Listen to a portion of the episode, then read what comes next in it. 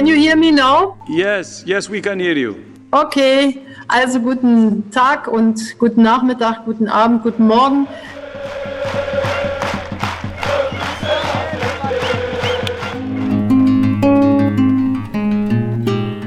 Royal Union Saint-Gilloise. Das war mal ein großer Name im belgischen Fußball. Der letzte Meistertitel 1935. In den 70ern der Abstieg. Mehrfach stand der Verein vor dem Aus. Bis 2018 ein Investor aus England kommt, Tony Bloom. Seitdem suchen sie mit viel Aufwand nach verkannten Talenten.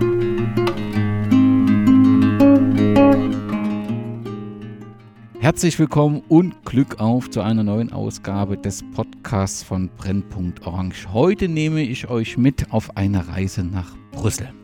Im Herzen von Europa gibt es seit gut drei Jahren ein Fußballmärchen, wie es sich eigentlich nahezu jeder Fan in Zeiten des fortschreitenden Kommerzialisierung wünschen dürfte. Hinter einer maroden Fassade wurde im Stade Joseph Marin aus einem abgehalfterten Traditionsverein zunächst ein Aufsteiger und nun ein Meisterschaftsfavorit. Über eine besondere Geschichte des Fußballs in der Hauptstadt Brüssel berichtet heute Justus.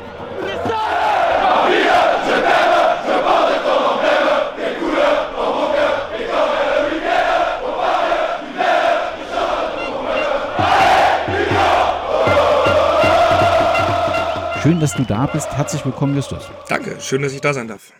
Ich freue mich sehr, mit dir über deinen Herzensverein reden zu dürfen, aber natürlich will ich dich den Hörerinnen und Hörern etwas näher vorstellen. Und das scheint mir alles sehr international zu sein. Wenn ich mir deine Ausbildung bzw. dein Studium anschaue, dann warst du ja dort schon in Amsterdam und Prag, hast dort Geschichte, Betriebswirtschaft studiert. War das schon immer so ein bisschen Europa, Internationalisierung, war das schon immer so dein Favoritthema? Ja, ich habe danach ja auch noch europäische Kultur studiert im Master. Ähm, ja, also es war auf jeden Fall was, was mich äh, sehr, mein Leben sehr geprägt hat bis jetzt. Ich glaube, das kam aber eigentlich erst zustande mit einem Austausch in die USA 2003. Äh, da war ich 17. Das heißt, äh, davor war mein Leben nicht ganz so international und sehr auf meine Heimatstadt Hannover ich will nicht sagen beschränkt, aber fokussiert. Ja, und äh, der Austausch nach Amerika hat mir so gut gefallen, dass ich mir zum Studium überlegt habe, was könnte man denn ähnliches machen und da kam dann die Wahl sehr schnell auf Amsterdam, das ja aber auch an Hannover näher dran ist als jetzt München oder Freiburg zum Beispiel. Also kulturell ist es was anderes, aber ich habe jetzt nicht weiter weg studiert als viele andere Leute auch, die sich den, dann einmal quer durch Deutschland gehen zum Studieren. Ähm, von daher, ja, und das hat mich äh, mir so gut gefallen, dass ich dann äh, auch in Prag war und in Krakau und dann nach Brüssel gekommen bin, um hier ähm, im Europäischen Parlament zu arbeiten. Tu das jetzt nicht mehr, sondern arbeite für einen Think Tank, der in äh, Deutschland sitzt, aber der internationale Leute einstellt ähm, und macht da Kommunikation. Der Think Tank ist die Stiftung Neue Verantwortung und äh, es geht zu Themen der Digitalisierung in der Politik so, wenn man so deine Laufbahn anguckt oder wenn man deine auch Auftritte in sozialen Medien anguckt, sieht man, da ist jemand, der ist sehr politisch interessiert. Und irgendwie hätte ich dich dann mal in dem Europäischen Parlament gesehen. Warum ist das äh, zu Ende gegangen oder war, war das einfach jetzt ein anderer Schwerpunkt, den du setzen wolltest in deiner Karriere? Ich glaube, es war so eine Mischung aus beiden. Es war ein guter Zeitpunkt, um zu, das beenden, zu beenden. Ich hatte da auch vieles erreicht und hätte jetzt nicht viel weiter äh, wachsen können, glaube ich, in den Rollen, die ich da versucht habe auszufüllen. Äh, es, ähm, und andererseits ist es halt ein sehr stressiger Job. Und es war dann einfach an der Zeit auch was zu machen, was, äh, wo meine Freizeit ein bisschen mehr, weniger zur Disposition steht, sage ich mal. Ähm, so, und dann äh, im Parlament, wenn man halt als Assistent arbeitet, also in Brüssel ist es Assistent, in ähm, Deutschland ist das ja noch ein bisschen aufgeteilt, ist es aber immer so, dass äh, man halt sehr abhängig ist von den Abgeordneten, für die man arbeitet. Und äh, das kann halt auch äh, manchmal schwierig sein, weil halt äh, viel Druck dann auch bei einem selber landet, ähm, der halt irgendwo hin muss. So, und insofern war ich war halt fünf Jahre im Europäischen Parlament oder sechs, nee, sieben sogar. und äh, fünf Jahre in dieser Assistentenrolle. Und äh, das war einfach dann, ein guter Zeitpunkt aufzuhören und ein guter Zeitpunkt dann äh, was anderes zu machen. Und das, was ich jetzt mache, gefällt mir sehr gut und passt halt auch gut und baut gut drauf auf, auf das, dem, was ich vorher gemacht habe. Wenn ich dich dann nochmal einordne im Sinne von den Orten, bist du in Hannover groß geworden, arbeitest regelmäßig in Brüssel und dein Arbeitgeber sitzt in Berlin. Was habe ich da falsch verstanden? Ja, ich bin in Hannover groß geworden, das ist richtig. Ich habe dann zum Studium Hannover verlassen und bin durch Europa gezogen. Ähm, das waren die Stationen Amsterdam, Prag, Krakau und Göttingen. Und äh, das Europäische Parlament sitzt halt in Brüssel, Straßburg und Luxemburg. In erster Linie in Brüssel, deswegen bin ich hier und das gefällt mir aber auch sehr gut, weil es eine super internationale Stadt ist, die halt so ein bisschen, wo man dieses Erasmus-Feeling nach weiterleben kann, sage ich mal. Mein Arbeitgeber sitzt in Berlin, ich arbeite halt remote ähm, und arbeite halt also aus dem Homeoffice. Bin da aber auch nicht der Einzige. Der Arbeitgeber hat auch, äh, also ich habe Kolleginnen, die auch in Deutschland äh, im Homeoffice arbeiten. Das wurde jetzt nach Corona, wurde festgestellt, dass es gut klappt und für alle die Möglichkeit bestehen sollte. Und ich bin dann irgendwie von der Arbeit äh, vielleicht, ja, das letzte Jahr war ich so, ich glaube, dreimal in Berlin für die Arbeit. Ähm, kann sein, dass es ein bisschen öfter wird, aber halt nicht so einmal im Monat oder so.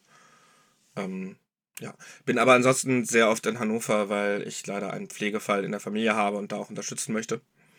Was mir der Arbeitgeber ermöglicht, was, wo ich sehr glücklich bin und sehr dankbar, ähm, was dann aber halt die Zeit in Hannover sehr auffrisst, äh, leider. Aber das gehört halt dazu. Also dein, dein Zuhause ist jetzt Brüssel, deine Heimat äh, ist Hannover und ganz offensichtlich hat dich ja auch der Fußball in Hannover ja gebunden. Also wenn man deine Profilbilder anschaut, taucht da relativ häufig Hannover 96 auf. Wie kam es dazu? Und natürlich die Frage, warum wurde es nicht Arminia Hannover? Hannover 96-Fan bin ich geworden, als Hannover von der dritten in die zweite Liga aufgestiegen ist, äh, 97, 98. Ähm, da war ich dann ja irgendwie Teenager äh, früher, also irgendwie zwölf. Und bin halt ab und zu zu den Spielen gegangen. Hatte mit der organisierten Fanszene nicht so viel zu gut und zu tun, sondern war Teil von der bei 96 ja relativ großen ähm, äh, Menschenmasse, die halt äh, mal klatscht, aber nicht, nicht, nicht immer den Support macht, sage ich mal. Ja, Arminia fand irgendwie nicht statt. Arminia ist in Hannover zwar äh, der zweitgrößte Verein nach wie vor, aber ähm, das war, also diese, diese Romantik habe ich erst spät in meinem Fußballfan-Dasein für mich entdeckt, sage ich mal. Äh, bei dem Stadion, ins Stadion gehe ich gerne von Emilia, um American Football zu gucken. Ansonsten wäre fußballtechnisch wahrscheinlich der OSV Hannover mir noch näher. Das ist dann auch, wo meine Eltern wohnen. Ähm, die waren mal in der zweiten Bundesliga, da gab es vier hannoversche Vereine in der zweiten Liga, aber sind, ich glaube, die sind irgendwie sechsmal hintereinander aufgestiegen, eine Saison nicht abgestiegen in der zweiten und dann sechsmal hintereinander abgestiegen und dümpeln jetzt so vor sich hin. Aber das wäre halt so der Amateurfußball in Hannover. Neben vielleicht Linden, weil das meiner politischen Einstellung noch nahe käme, wo ich mich sehen würde, wenn ich in Hannover wohnen würde. Aber da ich, wenn ich in Hannover bin, eh kaum Zeit habe, um zu 96 zu gehen oder zum Eishockey zu den Indians, äh, ähm, wegen der Familiengeschichte halt, äh, findet, also findet der Amateurfußball in Hannover zurzeit ohne mich statt. Wenn wir irgendwann zurückziehen sollten, wäre das was anderes, aber das ist, steht zurzeit nicht zur Debatte. Nun ist in deinem Herzen auf jeden Fall Platz für einen belgischen Verein, über den wir gerade reden. Ist das mit Hannover 96 genauso groß, genauso intensiv oder wie würdest du das beschreiben? Es ist anders. Also 96 ist mein, mein Erstverein und ich bin also wie, wie, wie die meisten Leute halt zum Fußball kommen in Hannover oder in Deutschland halt zu dem Verein gekommen. Die Liebe wurde groß, als ich in Amerika war, sozusagen. Da habe ich mich auch engagiert und wurde Moderator im Forum von 96.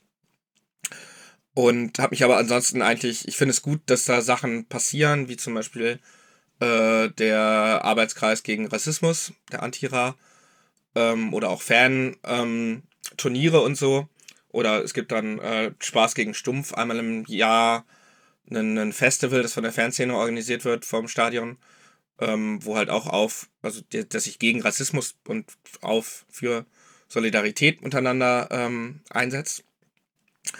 Aber ich bin halt zu dem Zeitpunkt, wo ich mich hätte einsetzen können, halt einfach immer weggezogen. Äh, also ich war dann nach dem Studium nochmal zwei Jahre in Hannover, aber habe ähm, da halt nicht die Zeit gefunden, mich bei 96 auch noch zu engagieren. Das habe ich dann anderweitig gemacht in äh, einer orangenen pa äh, politischen Partei, in der ich jetzt nicht mehr bin, die mich dann auch nach Brüssel gebracht hat. Ja, ähm, insofern ist es halt anders. Wir werden ja gleich, denke ich, nochmal ein bisschen genauer über mein Engagement bei Union sprechen. Ich bin bei Union halt äh, in einem Vorstand von einem Fanclub Wobei ich hier jetzt äh, nicht, nicht als Vorstandsmitglied rede, sondern als Privatperson natürlich. Ähm, und da ist dann ein anderer Einsatz natürlich möglich und das nimmt dann einen anderen Stellen, also eine andere Stelle ein sozusagen. Ähm, vielleicht ist jetzt auch ein guter Zeitpunkt zu sagen, wie ich zur Union gekommen bin. Die waren ja, wie du in dem Interview mit Klaus auch besprochen hast, sehr lang eigentlich zwischen zweiten und dritten Liga, 48 Jahre lang. Oder auch mal in der vierten sogar. Und ich kam halt in der ersten Zweitligasaison äh, 2000, Ende, also Ende der Saison 2015, 2016 zu Union und wollte halt einfach nur einen Amateurverein, der halt irgendwie, wo man sich sonntags treffen kann und ein paar Biere spielen kann, äh, trinken kann, in einem schönen Stadion irgendwie in der Sonne. Dann war ich da halt irgendwie einer von 2.000, 3.000. Und ähm, das war eigentlich das, was ich wollte. Und dieser Erfolg, der jetzt da ist, kam sehr, sehr unverhofft und sehr, sehr, das war, äh, also diese, diesen romantischen Weg, dass wir in die erste Liga kommen würden oder sogar europäisch spielen würden, das nehme ich natürlich gerne mit, aber das hatte halt nie was mit meiner, mit meiner Intention zu gehen, warum ich mir in Brüssel diesen Fußballverein ich mir ausgesucht hat oder er sich mich ausgesucht hat, sozusagen. Ähm, also ich war, hätte auch mit in die dritte oder vierte Liga genauso gegangen, mir genauso eine Dauerkarte gekauft. Ähm, die Saison drauf, also die Saison 2016, 17 und 17, 18, hat Union ja auch im Heiselstadion verbracht. Ähm, ich, das war für mich schon eine prägende Zeit auch irgendwie, obwohl es halt irgendwie, man da halt mit irgendwie im Schnitt 1300 Leuten, also mal auch unter 1000 äh, bei Wind und Wetter in, diesem 50, in dieser Schüssel mit 50.000 mit Laufbahn ähm, sitzt. Das Stadion hat ja eine, eine Geschichte auch mit dem Champions League-Finale. Ähm, Liverpool, Juventus. Äh, ist jetzt wesentlich sicherer gemacht worden, natürlich dann im Nachhinein. Aber ähm, ja, es war für mich schon irgendwo prägend, ähm, weil wenn man dann da ist, das schweißt einen schon so ein bisschen zusammen. Und es waren halt meine ersten beiden Saisons mit Dauerkarte. Also ähm, ich habe mich damit ganz gut arrangiert. Es gab halt auch Cantillon, also die äh, äh, eine belgische Brauerei äh, vom Fass neben dem Jupiler, das man halt immer, oder Mars, das sind die beiden Pilzsorten, die man in Belgien überall kriegt. Äh, und es gab halt auch dieses Spezialbier äh, in dem Stadion und ähm, gab eine nette Kneipe, die es jetzt leider auch nicht mehr gibt, vor dem Stadion, wo man sich davor noch irgendwie getroffen hat und danach. Ich, das war jetzt nicht die schlechteste Zeit für mich, aber natürlich kein Vergleich zu der Zeit in, im, äh, im Dudenpark im Josef-Marien-Stadion. So, und ähm, ja, seitdem habe ich halt Dauerkarten. Sozusagen kam mit dir der Aufstieg, über den gleich noch reden werden. Und das äh, hört ja nicht bei der ersten Liga auf, sondern geht bis Europa. Und das dürften ja mittlerweile auch diejenigen Hörerinnen und Hörer, die sich wenig mit dem belgischen Fußball beschäftigen, mitbekommen haben durch die vielen Neuzugänge auch in den deutschen Fußball. Aber vielleicht noch mal ganz kurz zurück. Du hast auch gesagt, äh, du warst auch in, in Amsterdam, du warst auch in Prag.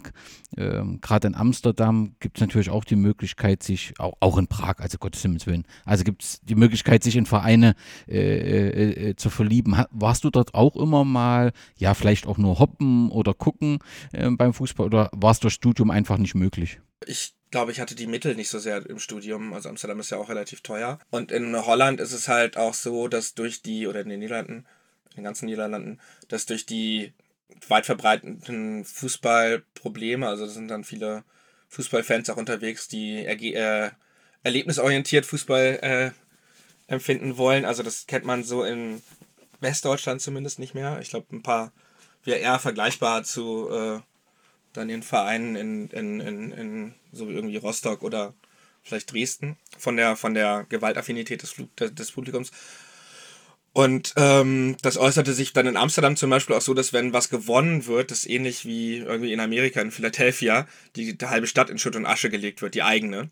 Und das war mir irgendwie fremd, obwohl ich, bevor ich nach Amsterdam gegangen bin, eigentlich Sympathien mit Ajax hatte und die auch eigentlich immer noch habe. Aber ich, das war für mich dann kein Stadionerlebnis und ich habe mich da nicht eingebracht und auch nicht abgeholt gefühlt. In Prag war ich nur ein halbes Jahr. Ähm, das war leider nicht genug Zeit. Ich habe in der Nähe von dem Sparta-Stadion gewohnt, wobei mir, glaube ich, Bohemians oder Žižkov besser gefallen würden. Aber ich war in gar keinem Stadion, leider, in dem halben Jahr. Also nicht in Prag zumindest. Dann wollen wir uns auch mehr um den belgischen Fußball kümmern. Du hast das ähm, Gewaltproblem in den Niederlanden angesprochen. Wie ist die Situation dazu in Belgien ganz anders oder gibt es trotzdem auch, also wenn ich das richtig mitbekommen habe, gibt es immer mal Spielabbrüche? Wie ist das die Situation aktuell? Es ist auch so wie in den Niederlanden, dass dieses, dieser Hooliganismus von der Ultrakultur nicht so verdrängt wurde wie in Deutschland, würde ich sagen. Äh, und dass es dann auch, ähm, dass, dass diese Gewaltaffinität in vielen Vereinen stark normalisiert ist im Vergleich zu Deutschland, würde ich sagen. Ähm, und es wird gesehen, dass es mit dazugehört. Äh, da hebt sich aber Union halt sehr stark von ab. Ähm, das, das findet bei uns im Stadion von uns aus oder auch bei unseren Auswärtsfahrten so gut wie nie statt. Ähm, das hat aber halt andere unschöne äh, Nebeneffekte, zum Beispiel bei Auswärtsfahrten. In der ersten Liga ist es halt so, dass man selten eine freie Anreise hat, sondern immer, mit dem, das nennt sich dann Kombibus, also mit einem Bus in der eigenen Stadionnähe treffen muss und dann halt in dem Bus in Polizeieskorte zu dem anderen Stadion gebracht wird und da halt dann nur auf den Parkplatz darf äh, für die Auswärtsfans. So, ich kenne das von ähm, in Deutschland oder von 96 nur von den Derbys gegen äh, Braunschweig. Äh, das, da gab es ein paar Mal ähnliche Regelungen. Das ist halt gang und gäbe in Belgien. Und äh, wenn man als deutscher Verein auswärts fährt, also 96 hat ja in den Europapokaljahren auch äh, gegen Lüttich und Brügge gespielt. Gegen Brügge war das nicht ähm, notwendig, aber gegen Lüttich zweimal, also gegen Standard, äh, war das auch so, dass 96 Kölsch, der Kölner 96 Fanclub, musste halt nach Hannover fahren, um in Hannover einen Bus zu steigen und dann zurück nach Lüttich zu fahren. Äh, was natürlich dann so gesehen totaler Unsinn ist. Das betrifft uns halt auch, wenn wir jetzt, keine Ahnung, nach äh, äh, Genk zum Beispiel fahren wollen oder Gent oder Antwerpen, müssen alle erst nach Brüssel kommen, auch wenn die eigentlich, also unsere Fernbasis ist eigentlich relativ breit. Wir haben auch Leute, die von den Niederlanden äh, regelmäßig nach, nach Brüssel kommen, um, um Spiele zu sehen. Ähm, ja, ansonsten, ähm, ja, es gab jetzt in letzter Zeit ein paar Spielabbrüche. Ähm, ja, auch gestern, also heute ist Freitag, gestern hat Union das erste von drei Derbys binnen sechs Tagen gewonnen gegen Anderlecht zu Hause im Pokal. Ähm, und da war auch eine 15-minütige Unterbrechung, weil halt die Anderlecht-Fans Becher auf den Rasen geschmissen haben. Ähm, sowas kommt schon vor. Und es ist aber bei weitem nicht so streng wie in den Niederlanden, wo ja bei jedem Becherwurf das Spiel abgebrochen werden muss. Und äh, ich glaube, beim zweiten Becherwurf wird dann das, also nicht mehr unterbrochen, sondern wirklich auch abgebrochen. Äh, das ist in Belgien nicht ganz so stark und es gibt dann jetzt auch eine komische Regelung, dass halt Spielunterbrechungen nicht zu Spielabbrüchen äh, führen, sondern dass die Spiele dann ähm, nachgespielt werden müssen ohne Publikum. Das betraf halt Molenbeek gegen Eupen jetzt. Äh, die letzte Wochenende wurde es unterbrochen und am Mittwoch haben sie dann die letzten fünf Minuten plus nochmal fünf Minuten Nachspielzeit zu Ende gespielt. Ähm, gut, Belgien ist kleiner als Deutschland, also die, die Fahrten sind da nicht ganz so weit, aber es ist halt jetzt für den Fall von Eupen nach Brüssel sind das trotzdem zwei Stunden im Bus. Äh, toll ist das natürlich nicht. Ich kann sein, dass es mit zusammenhängt, dass ähm, manche Fangruppen Spielerbrüche mal quasi taktisch genutzt haben. Union wäre ja fast Meister geworden und Bersiot war am Absteigen und die Bersiot-Fans ähm, haben das Spiel abbrechen lassen oder haben sich so benommen, dass das Spiel abgebrochen werden musste, mit der Hoffnung, dass halt äh, Union vor Antwerpen landet. Weil Antwerpen ist halt der große Rivale von Berchot. So, sowas machen aber halt die Fans von Union nicht. Ich habe ähm, ähm, eine Sache, die Union ausmacht, da, da spreche ich jetzt nicht für alle, aber sicher für einige, ist halt, dass es so ein bisschen dieses, ein anderer Fußball ist möglich. Äh, vor allen Dingen im Fan-Dasein so ein bisschen äh, signalisiert, dass es halt ähm, einfach eine sehr positive Kultur ist, so wo es halt zu wenig Pfiffen kommt, äh, früher zu gar keinen. Das ist jetzt natürlich, wir sind halt als Fan von einer, einem Schnitt, der halt beim Heisel irgendwie unter 2000 war, dann äh, in der zweiten Liga irgendwie bei 2.000 bis 3.000. Äh, da haben wir es jetzt halt immer ausverkauft mit 8000 äh, äh, Zuschauenden im Stadion. Und ähm, da sind natürlich jetzt auch neue Leute dabei, die ihren eigenen Gedanken davon mitbringen, wie Fußball ist so. Also es wird jetzt schon auch mal gepfiffen oder geboot. Ähm, aber das geht halt selten vom harten Kern aus oder so gut wie nie. Ähm, das ist, ich fand das ganz interessant, dass in den belgischen Medien äh, gesagt hat, dass diese zwei Meisterschaftsanläufe, äh, die ja sehr knapp gescheitert sind, auch daran gelegen haben könnten, dass wir halt nicht so eine ganz so eine giftige Stimmung im Stadion haben, wenn es um was geht, sondern halt eher immer positiv sind und äh, es gab jetzt ein sehr gutes Inter äh, so eine ein Artikel, der aus Interviews besteht ähm, bei Hymo, also auf Belgien, äh, auf, auf die Flämisch, äh, wo der ähm, ein Interviewter gesagt hat, äh, dass es eigentlich egal ist, wie Union gespielt hat. Es ist halt immer eine Party nach dem Spiel und wir feiern halt sozusagen den Fußball an sich und nicht nur den Erfolg des Teams. So. Und das macht aus meiner Sicht so ein bisschen oder sehr stark das Stadionerlebnis aus und die, ähm, äh, äh, die, die Atmosphäre aus. Sehr stark. Und äh, ja, ist halt ein anderes Stadionerlebnis als äh, man das, ich glaube in Deutschland, ich glaube es gibt keinen Verein, der das so macht, äh, wobei ich jetzt nicht alle unterliegenden Vereine gut kenne. So, aber selbst St. Pauli oder Union Berlin ähm, haben halt mehr Gift in der Stimmung. Ähm, das kann, kann man positiv sehen manchmal oder kann man sagen, dass es auch notwendig ist, gehört für viele beim Fußball dabei äh, dazu, aber bei Union halt nicht. Es gibt einen geflügelten Spruch und der lautet, äh, jede Sekunde, die man pfeift oder boot, ist halt eine Sekunde, in der man auch sein Team hätte äh, unterstützen können. Und das wird halt gelebt. Was es auch früher gab, was jetzt ein bisschen seltener ist, ist, dass halt die Spieler des Gegners auch denen applaudiert wird. Das kommt dann so ein bisschen darauf an, wie die vom Platz gehen, sage ich mal. Das kenne ich in Deutschland auch nicht. Aber es ist halt andererseits irgendwo logisch, weil ohne Gegenspieler sind ist Fußball ja auch nichts. Also das Fußball lebt ja davon, dass zwei Mannschaften gegeneinander spielen. Also das, das macht es halt für mich sehr angenehm, da dahin zu gehen und äh, meine Zeit da zu verbringen. Das ist eine etwas spezielle Bestimmung. Ich habe die bis jetzt nur einmal so ähnlich erlebt. Das ist bei der Vienna gewesen, die übrigens zufällig auch die Farben äh, Gelb und Blau ähm, haben, wo das ähnlich positiv ähm, gelebt wurde. Ähm, aber mit dem zunehmenden Erfolg mischt sich da die Fangruppe und gibt es da auch andere Bewegungen oder die Fankurve und gibt es da auch andere Bewegungen, dass man doch dann immer mal vereinzelt jetzt verführt? Oder ist das tatsächlich wie so ein Agreement, wenn man zur Union äh, geht, wenn man dort die Farben Gelb und Blau trägt, dann ist da einfach damit ein positiver Support verbunden und das ist jedem klar, der das Stadion betritt? Nein, das ist nicht jedem klar, weil wir halt sehr viele neue Leute an gezogen haben und man kann halt so eine Kultur aus einer Gruppe von, ja, wie gesagt, vielleicht 3.000, 4.000 nicht an zehn, also an, an eine doppelt so große Gruppe sofort weitergeben, weil die 3.000, 4.000 ja auch eher in der Mitte des Fanblocks stehen und da halt die Stimmung machen und die Gäste, also die Gäste, die neuen Fans, äh, halt nicht unbedingt dastehen, logischerweise. Es geht ja, geht ja auch nicht, wir müssen sicher, wenn das Stadion ausverkauft ist, auch ein bisschen ins Stadion verteilen.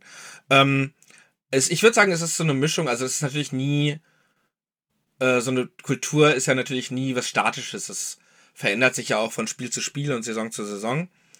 Und äh, die Kultur bei Union hat sich schon stark verändert jetzt durch den Erfolg.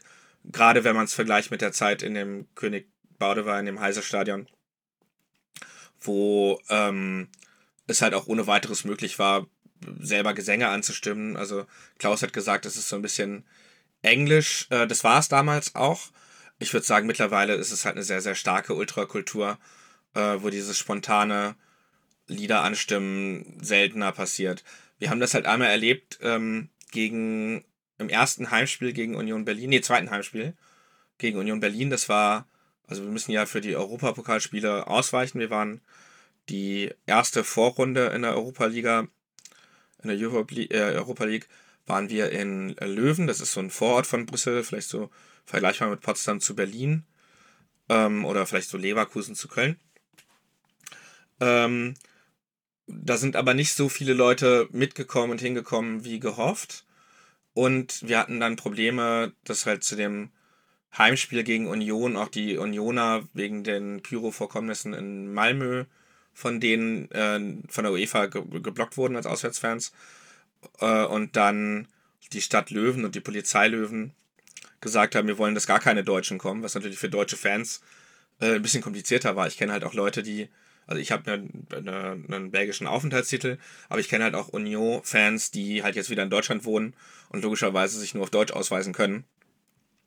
Äh, so, also das war nicht gut durchdacht und es kann sein, dass uns das für das Frankfurt-Spiel auch blüht, das ja aber dann jetzt, genau, also dann die äh, nach, der Vor nach der Gruppenphase sind jetzt alle Spiele, die wir europäisch spielen, in Anderlecht ausgetragen. Und äh, ja, ich nehme jetzt, greife jetzt ein bisschen vor. Kann halt sein, dass es für das Spiel gegen Frankfurt, das steht noch nicht fest, eine ähnliche Vorgabe gibt. Ähm, also Frankfurt kennt das natürlich von, von Napoli. Äh, wir als Fans finden das ziemlich beschissen. Also wir sind eigentlich, äh, entschuldigt mein Deutsch, äh, sind eigentlich äh, genauso wie die Gegenspieler mit zum Fußball gehören, gehören auch gegnerische Fangruppen mit zum Fußball und mit ins Stadion. Und da äh, sollte von uns wenig Häme und äh, kommen, sondern es macht ja eigentlich dann gerade so ein Europapokalspiel einfach kaputt, wenn keine Auswärtsfans da sind. Ähm, mal davon abgesehen, dass es natürlich jetzt wenig Frankfurter davon abhalten wird, nach Brüssel zu kommen und genauso wie unsere Zugtickets alle schon gebucht sind nach Frankfurt. Also es kann dann sein, dass wir dann auch nach Frankfurt nicht dürfen und keine Auswärtsblockkarten kriegen. Ähm, ich glaube, eigentlich wäre es sicherer, wenn alle Fans im Stadion sind, statt in irgendwie Kneipen ums Stadion herum und sich da mischen, ohne dass jetzt irgendwas passieren sollte. Aber wenn man halt aus so einer Sicherheitsgedanken äh, sowas erlaubt oder nicht erlaubt, hält, hängt damit, damit halt zusammen. Aber da kommen wir dann auch wieder zu dem, was wir vorher gesagt haben, dass halt in Belgien dieses Gewaltaffine viel mehr beim Fußball noch äh, normalisiert ist und auch quasi von den Behörden und so mitgedacht wird, was aber halt dann zu sehr defensiven Verhalten und sehr strengen Auflagen und halt solchen Unsinnsaktionen führt. Ähm, ja, wir hatten, äh, weil wir dann nach Anderlecht ausgewichen sind, haben unsere Ultras, äh, die Boys, das erste Heimspiel boykottiert. Also sind hingegangen, aber halt nicht als organisierte Fangruppe. Und da war dann einmal ein Spiel, wo wir halt auch wieder diesen spontanen Support gemacht haben. Allerdings hatte Union ja einen ziemlich guten, ähm, also wir haben, der Verein hat dann auch den Union-Fans den Auswärtsblock verdoppelt, äh, weil das ja, weil sie ja nicht kommen durften zum ersten Auswärtsspiel und ähm, wäre das Anderlecht-Stadion, ähm, also da wären eh viele Unioner gewesen, also Union Berlin-Fans, äh, so dass deren Support sehr gut war ähm, und es hat dann dazu geführt, dass wir den Teil von den Liedern, die wir übernehmen konnten, auch übernommen haben, was dann bei Union Berlin nicht so gut ankam.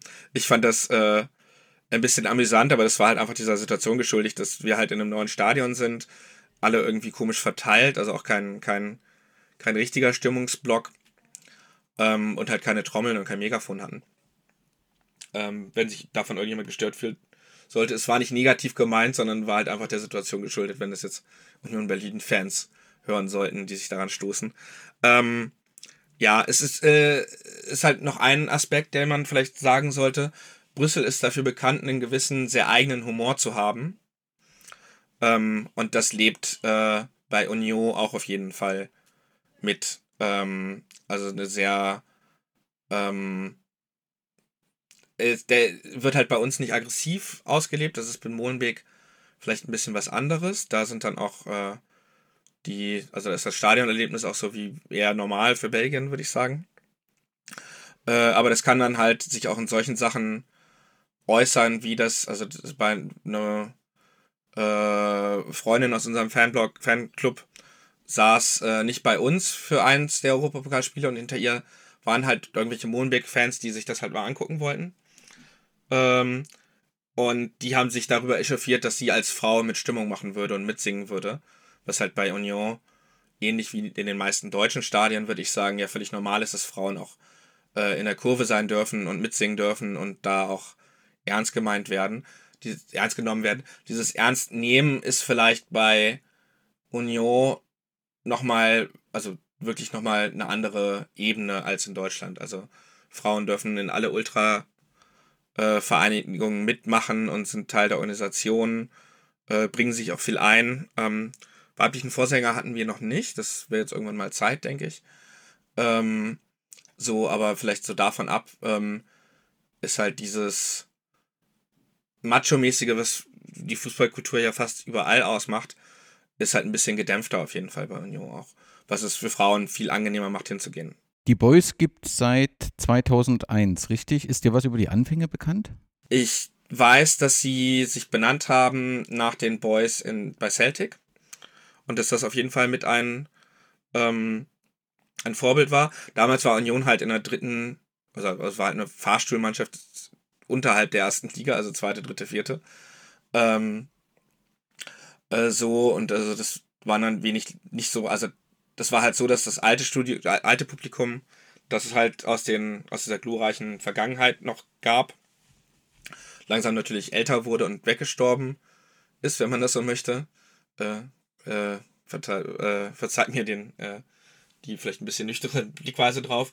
Und die Boys waren dann halt ähm, Leute, die aus dem aus Saint-Gilles, also das Stadion steht ja in Forêt, äh, in einem an, an, angrenzenden Stadtteil.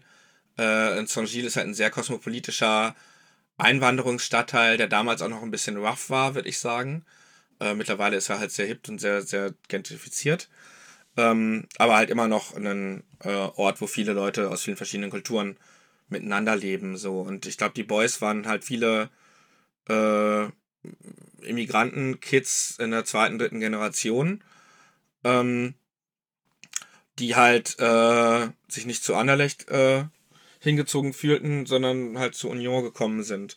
Wie das im Einzelnen passiert ist, kann ich natürlich nicht sagen. Ähm, aber die, die Einflüsse waren damals halt ganz klar Italien und Celtic.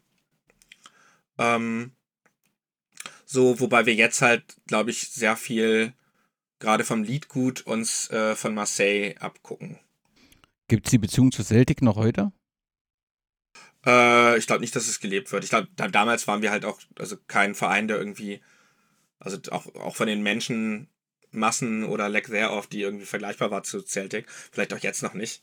Ähm, so, es ist, ähm, was den Verein, also was beide Vereine vielleicht so ein bisschen eine Parallele haben, ist, dass Union halt äh, nicht nur jetzt quasi links ein linker Club ist mit einem linken Profil und linken Publikum, sondern auch sogar in der Nazi-Zeit halt einfach äh, wirklich antifaschistisch war.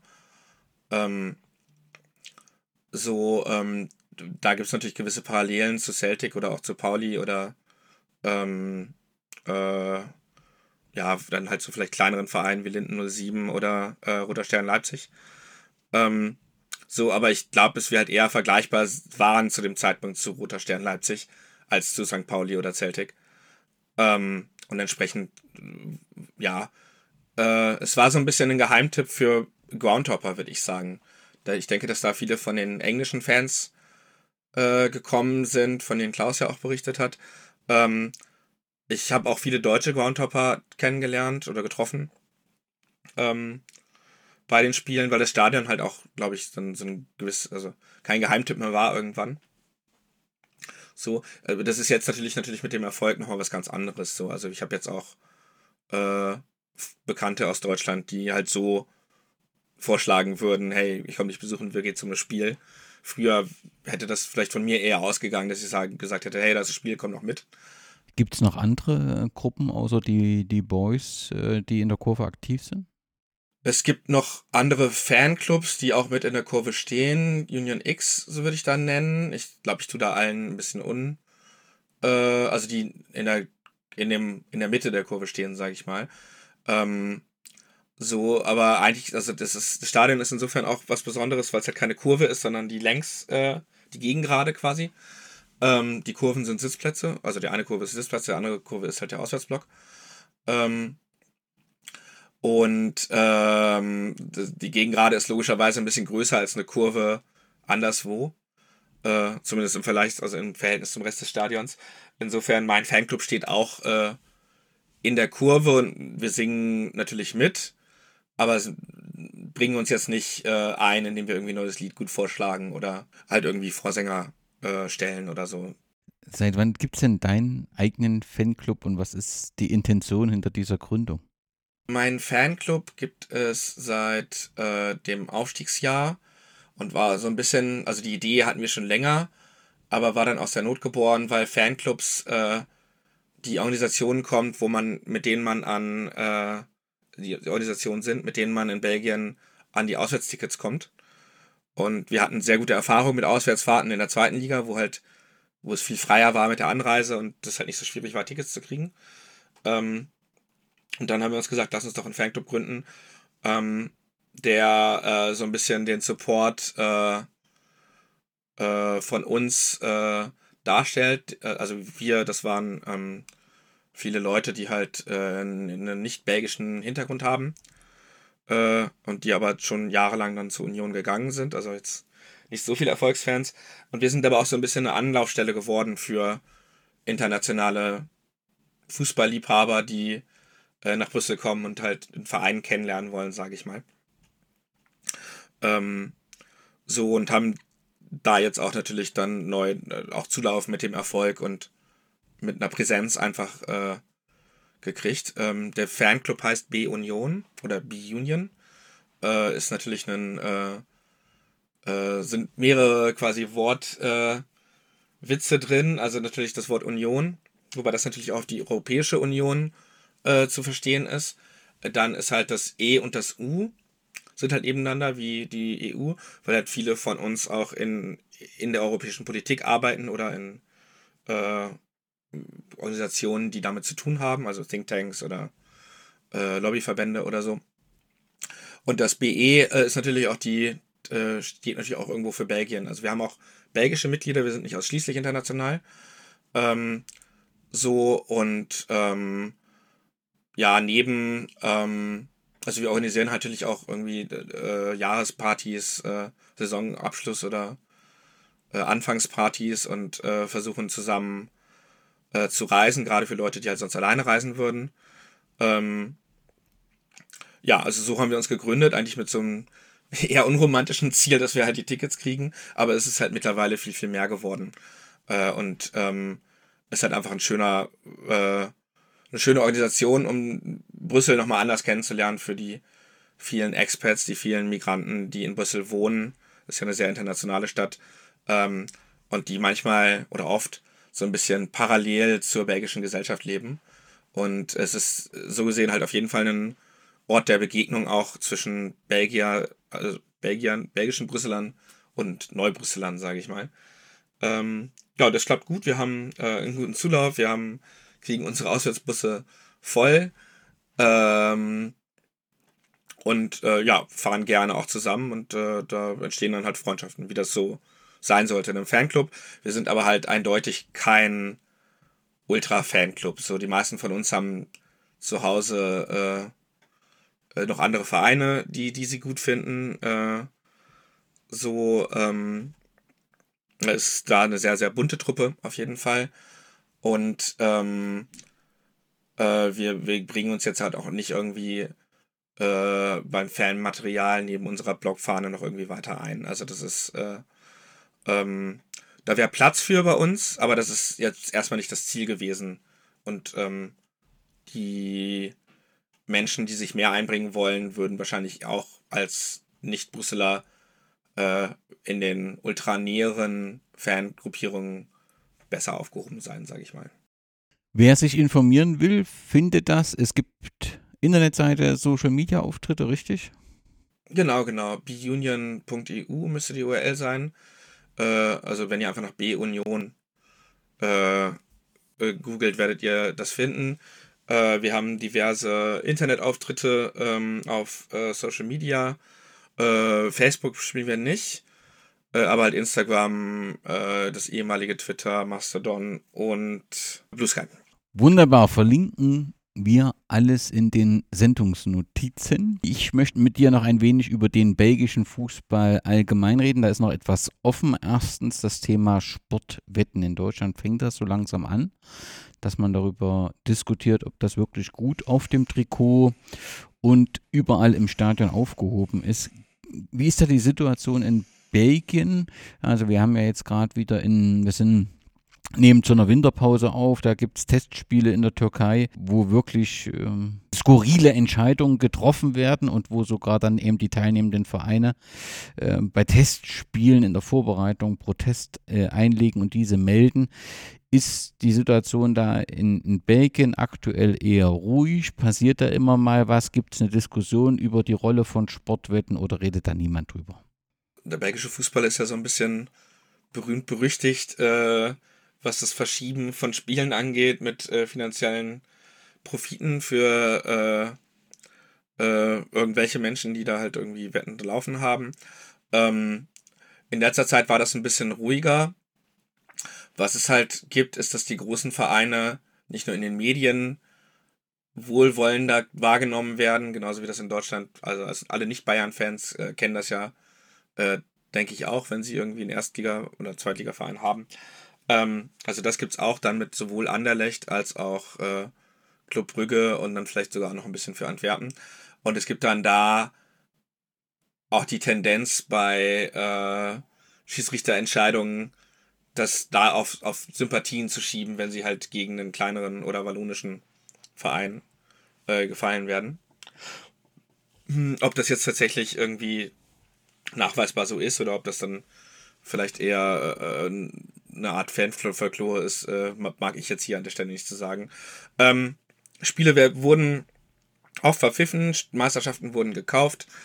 Ähm, zurzeit weiß ich nicht davon, dass sowas passiert. Ähm, ich glaube nicht, dass unsere Meisterschaften nicht geklappt haben wegen irgendwelchen dunklen Machenschaften, sondern das war einfach eine, äh, eine Leistungssache. Also wir wären ja sowohl letzte Saison als auch vorletzte Saison wirklich sehr knapp beinahe Meister geworden in der ersten Aufstiegssaison, das war dann so, wäre vergleichbar gewesen zu Leicester oder Kaiserslautern, ähm, lag es halt daran, dass wir, es gibt ja in Belgien dann die Playoffs nach der Hauptrunde, dass wir einfach viermal nicht gegen Club Brügge siegen haben können, sondern ich glaube viermal verloren haben. Ähm, so, und die letzte Saison war ja so ein herzbrechens Spiel schon wieder gegen Club Brügge, wo wir geführt haben, wo aber Antwerpen auch nicht gewinnen durfte. Ähm, und wir waren halt irgendwie 70 Minuten lang quasi Meister, wenn es so geblieben wäre. Und dann äh, ist unsere Mannschaft irgendwie in sich zusammengebrochen und Club Brügge hat halt noch zwei Tore gemacht. Ähm, so dass die Meisterschaft dann auch äh, per Du war. Ähm, ja, also im Prinzip kann man das runterbrechen auf die, also gut, im letzten Jahr hätte halt ein anderer Sieg gereicht dann im Nachhinein. Äh, aber im Prinzip ist es immer die Leistung gegen Club Brügge, die so ein bisschen äh, am Scheitern quasi Schuld hat.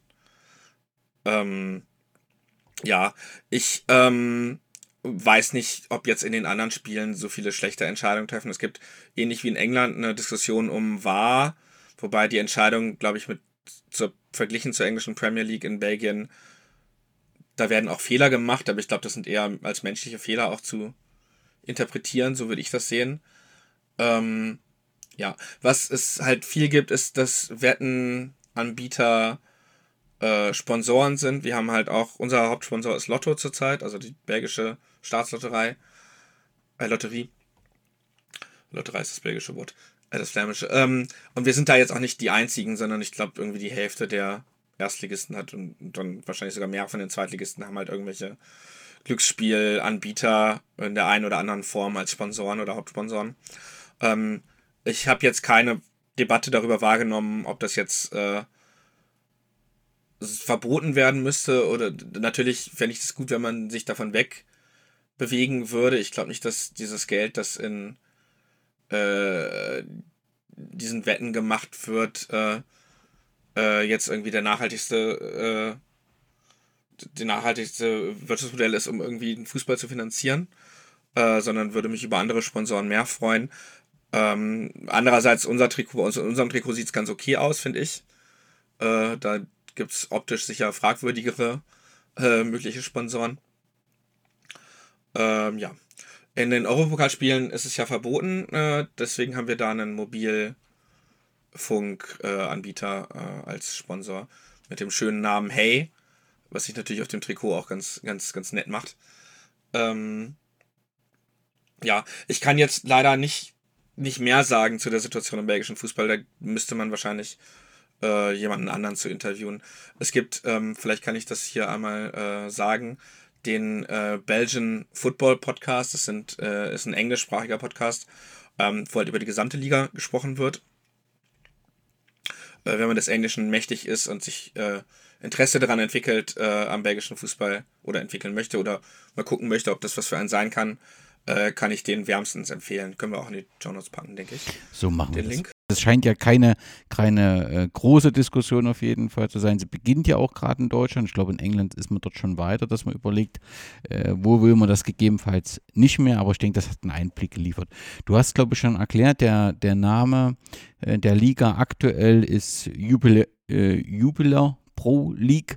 Und äh, das äh, ist im Prinzip ein Biersponsor, der, der der Liga den Namen gibt, richtig? Äh, Jupiler ist halt das größte Pilsner ähm, wir haben aber noch andere Sponsoren, die auch Bier herstellen. Also es gibt halt, äh, in Belgien ist die Kultur nicht, dass jede Region sein eigenes Pilz oder Helles oder halt äh, äh Kölsch oder Alt trinkt, sondern das äh, äh, gibt halt sehr viele von diesen belgischen Starkbieren, die man halt vielleicht eher so trinkt wie in Deutschland ein Wein. So, also werden auch mit Food Pairing und halt ein bisschen langsamer, weil sie halt stärker sind. Ähm, so, Brüssel ist dafür bekannt, äh, Göse-Bier herzustellen. Das ist ein spontan gieriges Bier, was für Deutsche sehr unbierig schmeckt, sage ich mal. Also vielleicht vergleichbar irgendwie zu einem milden Apfelwein, also sehr sauer. Ähm, und da gibt es eine Brauerei in, aus Brüssel, die auch Sponsor ist, Cantillon. Und dann haben wir auch noch ein paar, zwei so Kraftbierbrauereien, die Sponsoren sind. Und dann gibt es die nächste Kraftbierbrauerei, die, die das Frauenteam gesponsert hat. Äh, das Bosses Beer Project. So, also ähm, Belgien ist natürlich mit Bier viel verbunden, hat dann einen sehr anderen Zugang zu wie Deutschland. Ähm, und diese, äh, diese äh, Vielfalt wird halt äh, versucht in dem Verein und im Club auch zu leben. Also man, wenn man in die Kneipe geht im Stadion, äh, von der Klaus ja auch berichtet hat, äh, dem Clubhaus heißt es, äh, hat man da irgendwie vier Biere äh, auf Fass und irgendwie nochmal irgendwie 20 andere in den Kühlschränken und das ist für Belgien eine kleine Auswahl. So, ich kann äh, den Besuch von der Kneipe, von der Stadionkneipe auch nur wärmstens empfehlen. Ähm, der Fanshop ich, hat mittlerweile Trikots, äh, ist da auch mit drin und man kann sich halt das Stadion dann noch angucken ähm, und sich ein bisschen freier bewegen als ähm, während, Spiel, während eines Spieltages. Äh, so, also wenn man in Belgien ist und es kein Heimspiel geben sollte oder man eh zu dem Heimspiel gehen möchte, lohnt es sich zusätzlich auch ähm, äh, zu einem Nichtspieltag vorbeizuschauen, da die Kneipe hat halt normal offen. Äh, der Fanshop nicht immer, also da müsste man vielleicht vorher gucken, wenn man da sich auch äh, was kaufen möchte. Gerade für die, wenn jetzt Frankfurt-Fans zuhören sollten, die äh, vorhaben, zum Spiel zu kommen, äh, das ja in Anderlecht stattfindet, lohnt sich zusätzlich der Besuch von dem Stadion ähm, auch auf jeden Fall. Auch wenn kein Spiel ist. Wenn du schon ansprichst in der Clubraststätte, was sollte man auf jeden Fall trinken, was sollte man auf jeden Fall essen, wenn man schon einmal dieses wunderbare Stadion besucht? Äh, ich weiß gar nicht, ob es irgendwie groß was zu essen gibt. Wahrscheinlich nur so eine Käseplatte, die lohnt sich immer in Belgien. Ähm, das ist dann mit Sellerie, Salz und Senf traditionell. Ähm, ja, trinken, ich, wenn man das nicht kennt, kann ich jedem nur das Cantillon, also Cantil, äh, C-A-N-T-L-L-O-N, ans Herz legen, das mal zu probieren, aber es wird nicht jedermanns Sache sein. Ähm, wenn man eher auf bierige Biere steht, sollte man nicht unbedingt bei dem Pilz bleiben. Die sind ja in Benelux, äh, ähm, finde ich, äh, nicht ganz so spannend wie in Deutschland auch, also nicht so herb und auch nicht so süffig. Ähm, so, es gibt dann aber Biere, das nennt sich dann Blondbier, die halt ein bisschen stärker sind. Äh, so gibt es aber auch in irgendwie 5- bis 6-prozentigen äh, Varianten. Ähm, so, also dann würde ich da mal gucken, ob da was dabei ist. Äh, Duvel wäre jetzt das, das, Standardbier, das so ein bisschen stärker ist aus der Richtung. Ähm, es gibt da aber noch zehn andere.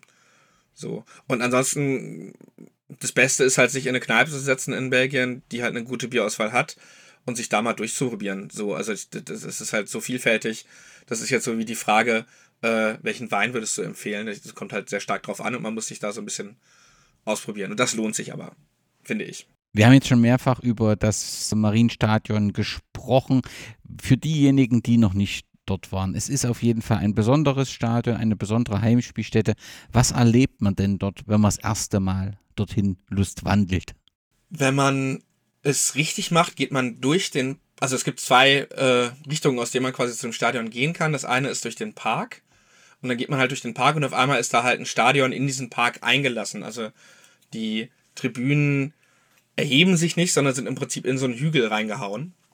Äh, also drei von den vier, vier Tribünen. Ähm, das ist auf jeden Fall ein sehr schöner, äh, eine sehr schöne äh, Weise, um dahin zu gehen. Die andere wäre halt, so wie Klaus das betroffen äh, beschrieben hat, äh, dass man durch äh, Wohnviertel steht und dann die dritte Tribüne ist halt im, genauso im roten Klinker wie halt die Gebäude drumherum. Äh, und hat aber halt diesen sehr schönen Jugendstil, nee, nicht Jugendstil, Art, ähm, Art Deco-Stil. Äh, nicht Jugendstil, Entschuldigung. Und ähm, da steht man dann halt auf einmal so ein bisschen unverhofft äh, vor diesem Stadion. Beides lohnt sich. Und bei einem Spieltag merkt man dann aber natürlich, dass wie die, die Stimmung sich so ein bisschen aufbaut, wie mehr Leute auf der Straße sind, sondern irgendwann die Polizei die Spra Straße auch gesperrt hat. Ähm, wenn man das halt schafft, ähm, zu einem Nichtspieltag vorbeizukommen, ähm, wirkt es natürlich alles ein bisschen friedlicher und äh, harmonischer, sag ich mal. Ähm, ähm, ja, und es wird halt dafür, dass es halt äh, nur, nur die Haupttribüne ist überdacht. Also die Ferntribüne, die Gegengrade ist halt nicht überdacht und die Kurven auch nicht. Dafür ist halt einfach ziemlich gute Stimmung auch bei den meisten Spielen. Das ist jetzt wieder relativ. Es gab jetzt auch ein paar Spiele, wo es nicht mehr so gut war, äh, weil einfach weil es halt viele Leute sind, die neu dazugekommen sind und ähm, ja, das zeichnet Union auch nochmal aus im Vergleich zu den anderen belgischen Vereinen dass wir halt diesen Sachen wie Sauer Dauergesang haben und halt nicht, also spielunabhängig Stimmung machen. Ähm, das macht nicht jede Fankurve in Belgien. Und ich glaube, keine, die so klein ist wie wir, macht das so wie wir. Ähm, äh, Standard nötig könnte man da jetzt noch positiv hervorheben, denke ich. Äh, Gerade in Antwerpen und Brügge, die haben, also Club Brügge, die haben einen sehr englischen ähm, Zugang zum Fußball, zum Fußballsupport auch.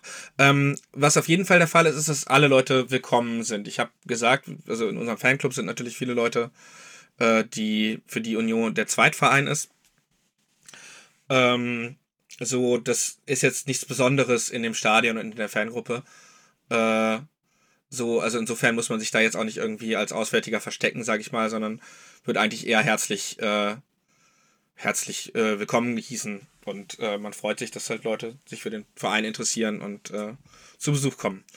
Ähm, das würde ich auf jeden Fall äh, äh sagen, dass da äh, ein sehr offener, sehr offen gelebt wird, einfach auch für, für, für Gäste äh, und für Groundhopper.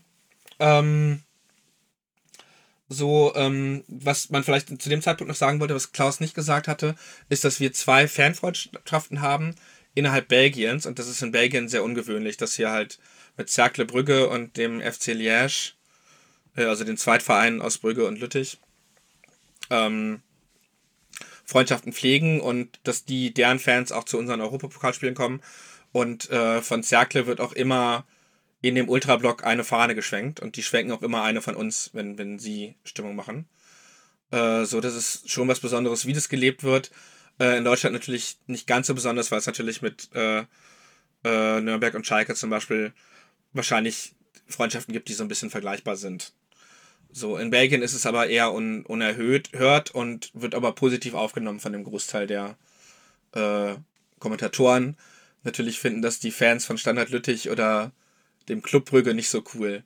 Oder anders gesagt, es gab ja auch eine Freundschaft oder ein eher freundschaftliches Verhältnis zu dem eigentlichen Lokalrivalen Molenbeek. Also gegen Anderlecht haben wir halt nicht so oft gespielt und unser Niedergang hat halt schon klar angefangen, bevor der auf, äh, also dieser wirklich dieser Erfolgs äh, von Anderlecht wirklich stattgefunden hat nach dem Zweiten Weltkrieg. Äh, deswegen ist da, man ist nah und es ist ein Derby und man will das nicht verlieren, aber es ist äh, eigentlich jetzt kein, nicht vergleichbar zu, äh, was weiß ich, Dortmund Schalke oder 96 Braunschweig oder Pauli Hamburg. Ähm, so, vielleicht von der Historie eher vergleichbar zu Union und Hertha, wobei jetzt Union und Hertha sicher giftiger ist auch als, als, als das, was wir machen. Ähm, und das traditionelle Derby war eigentlich mit Molenbeek, die halt äh, eine Fusion sind von verschiedenen Vereinen und einer von diesen Vereinen, Daring Molenbeek, äh, war halt auch der Lokalrivale, als wir so viel Erfolg hatten und war halt da der einzige Verein, der mithalten konnte. Äh, also in den 1930er Jahren äh, und vorher. Äh, das hat aber jetzt gelitten, weil es einen Vorfall gab gegen in der zweiten Liga mit denen, wo sie gegen den FC Liège auch gespielt haben. Und von Fans von uns mit bei, beim FC Liège waren und das haben dann äh, viele Molenbeek-Fans äh, nicht gut gefunden und seitdem ist da diese positive Stimmung so ein bisschen dahin. Ähm, so, und sowohl Anderlecht als auch ähm, Molenbeek wollen halt gerne so ein normales Rivalitätsverhältnis mit uns haben, glaube ich äh, wobei wir da nicht so richtig drauf eingehen, also mit dritten Halbzeiten und so. Ähm, äh, wir sind da halt, äh, wir stehen da so ein bisschen drüber und machen uns über diesen Teil des Fußballs eher lustig, wenn, wenn es dann sicher möglich ist, sich darüber lustig zu machen, äh, als dass wir da wirklich drauf einsteigen. Also nicht nur ein Fanclub, sondern die gesamte organisierte Szene ist äh, eigentlich eher harmlos, würde ich sagen. Oder ja, vielleicht vergleichbar zu Wolfsburg in Deutschland äh, die ja auch nicht dafür bekannt sind, dass sie da irgendwie äh, die dritten Halbzeiten stark leben. Wobei wir natürlich eine, anderen, eine andere Historie haben als Wolfsburg. Also ich glaube, nur von dieser Friedfertigkeit kann man da Vergleiche ziehen. Aber die Anderlecht-Fans, das kann man schon so sagen, das ist dann in der Zwischenzeit doch schon auch recht giftig, oder? Von deren Seite aus ja und wir provozieren natürlich auch äh, mit dem Humor dann so ein bisschen. Also es ist nicht so, dass wir äh, dass es uns alles egal ist. Wir freuen uns darüber, dass wir jetzt äh, gestern das achte Spiel in Folge gegen die gewonnen hatten. Also wir haben 2018 war das, glaube ich, im Pokal gewonnen. Das war das erste Derby in einem äh, Pflichtspiel gegen Anderlecht in auch irgendwie fast 30 Jahren. Äh, dann ein, das nächste Pokalspiel haben sie gewonnen. Und aber seit dem Aufstieg haben wir alles gewonnen, was wir gegen sie gespielt haben. Äh, wie gesagt, am Sonntag, äh, also ich weiß nicht, wann der Podcast veröffentlicht wird, aber äh, wir sind, heute haben wir Freitag, am Sonntag geht es weiter. Mal gucken, wie's, ob die Serie ausgebaut werden kann. Würde mich sehr freuen. Ähm, aber ähm, wenn jetzt irgendwie, also wir hatten bei den Europapokalspielen, wo wir in Anderlecht gespielt hatten, gab es auch Vorfälle von Gewalt, äh, weil sich halt Anderlecht-Leute provoziert gefühlt haben von Stickers, Stickern von uns. Äh, und es gab dann auch äh, Fahnenklau, wobei es halt keine Blockfahnen waren, sondern Fanfahnen. Also äh, ich fand das eher ein bisschen affig. Äh, und das ist halt nicht der Zugang zum Fußball, den wir haben. Und entsprechend werden wir halt auch auf einen Teil von den Provokationen nicht eingehen. Was jetzt auch passiert ist, ist, dass die Anderlecht-Fans äh, äh, vor dem Pokalspiel, das war ja ursprünglich letzte Woche angesetzt und wurde dann verschoben wegen Schneefall, ähm, also vor beiden angesetzten Zeitpunkten sind die ins Stadion bei uns eingebrochen und haben halt Graffitis äh, irgendwie gemalt. Äh, so während wir ja regelmäßig bei denen auch spielen, wobei wir nicht im Fanblock stehen, der bleibt gesperrt. Das war eine Voraussetzung der Anderlecht-Fans, dass sie das quasi ohne Mohren hinnehmen, dass wir da auch spielen. Äh, und wir sorgen halt dafür, wir haben das vielleicht beim ersten Spiel ist es nicht so gut gelungen, aber seitdem sorgen wir schon dafür, dass unsere Fans sich da halt auch benehmen und nicht irgendwas taggen und nicht Sticker äh, hinterlassen und so, äh, weil wir halt letztendlich da zu Gast sind.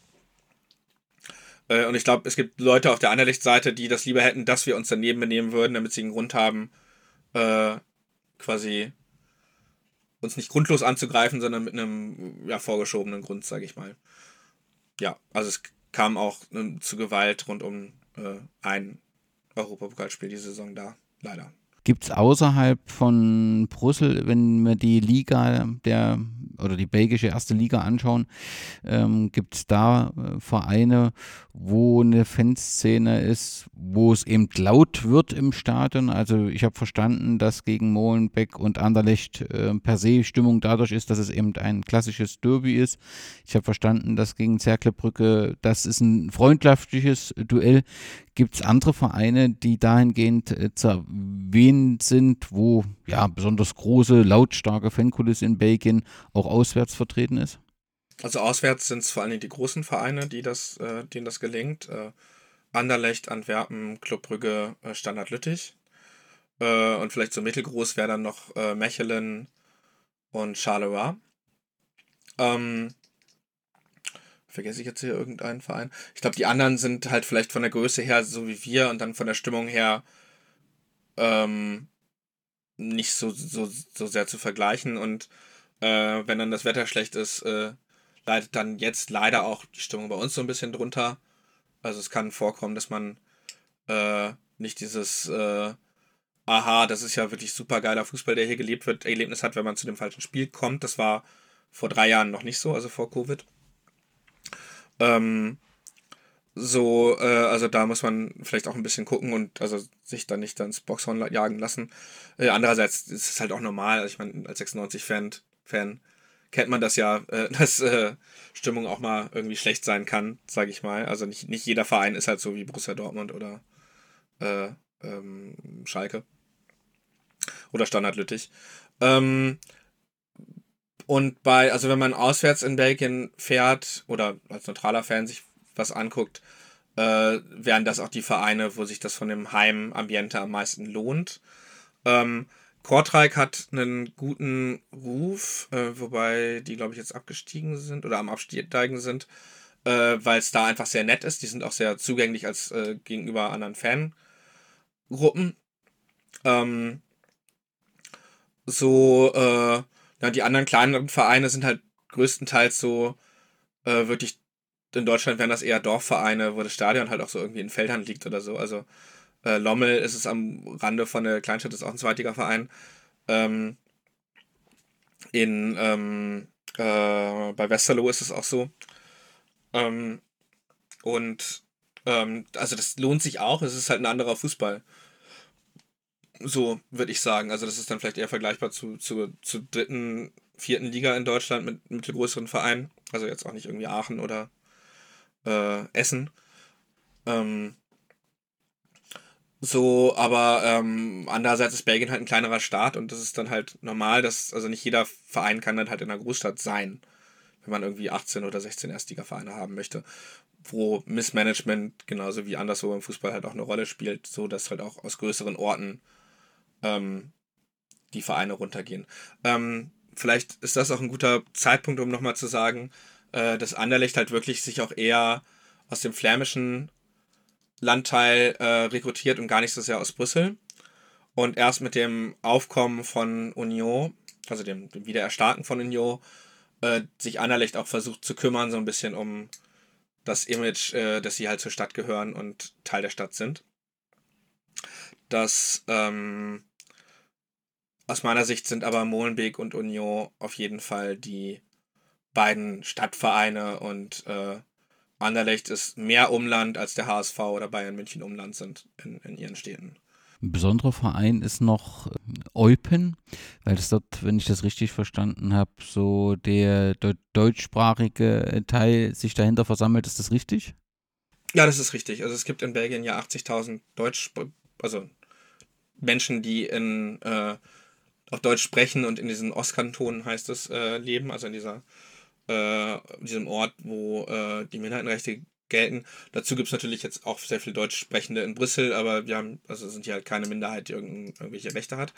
Äh, Eupen ist halt spannend, weil halt zum Beispiel die Polizei oder die Post auch alles ist alles auf Deutsch. Stadion alles auf Deutsch ähm, und auf Französisch, äh, weil es halt auch Teil der Wallonie ist.